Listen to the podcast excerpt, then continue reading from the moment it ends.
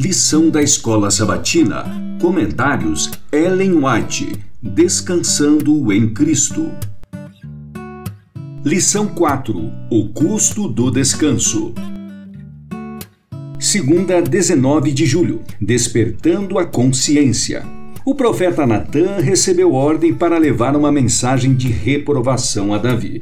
Era uma mensagem terrivelmente severa a poucos soberanos, uma censura como essa poderia ser feita, a não ser com o preço de morte certa de quem a fizesse. Natã transmitiu a sentença divina de forma resoluta, mas, ao mesmo tempo, com tal sabedoria do alto que conquistou a simpatia do rei, despertou sua consciência e arrancou de seus próprios lábios a sentença de morte sobre si, apelando para Davi como o guardião dos direitos de seu povo divinamente designado. O profeta contou uma história de injustiça e opressão que precisava ser corrigida. A repreensão de Natã tocou o coração de Davi, despertou sua consciência e a terrível gravidade de seu crime veio à tona. Seu ser se curvou arrependido diante de Deus. Com lábios trêmulos disse: Pequei contra o Senhor. Segundo Samuel 12:13. Todo mal feito a alguém se reflete em Deus. Davi havia cometido um grave pecado contra Urias e Batseba e sentiu isso de forma profunda. No entanto, seu pecado contra Deus era infinitamente maior. Patriarcas e Profetas, páginas 720 e 722.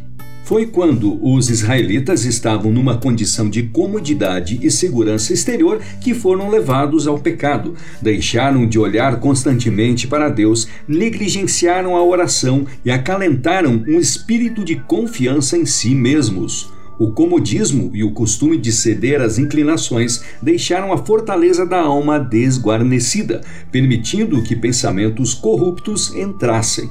Foram os traidores dentro dos muros que subverteram as fortalezas do princípio e seduziram Israel a se colocar sob o poder de Satanás. É assim que o maligno ainda hoje procura nos levar à ruína. Antes de um cristão cometer abertamente um pecado, há um longo processo de preparo no coração que o mundo não vê. A mente não desce repentinamente da pureza e da santidade para a depravação, a corrupção e o crime.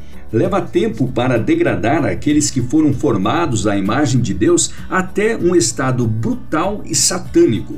Somos transformados pela contemplação. Alimentando pensamentos impuros, o ser humano pode educar a mente de tal maneira que o pecado, que antes lhe causava aversão, acaba se tornando agradável. Patriarcas e Profetas, página 459.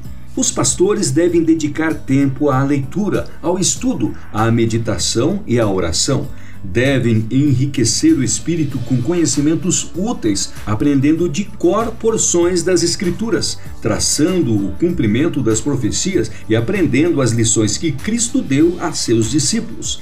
Assim se fechará a milhares de tentações uma porta eficaz.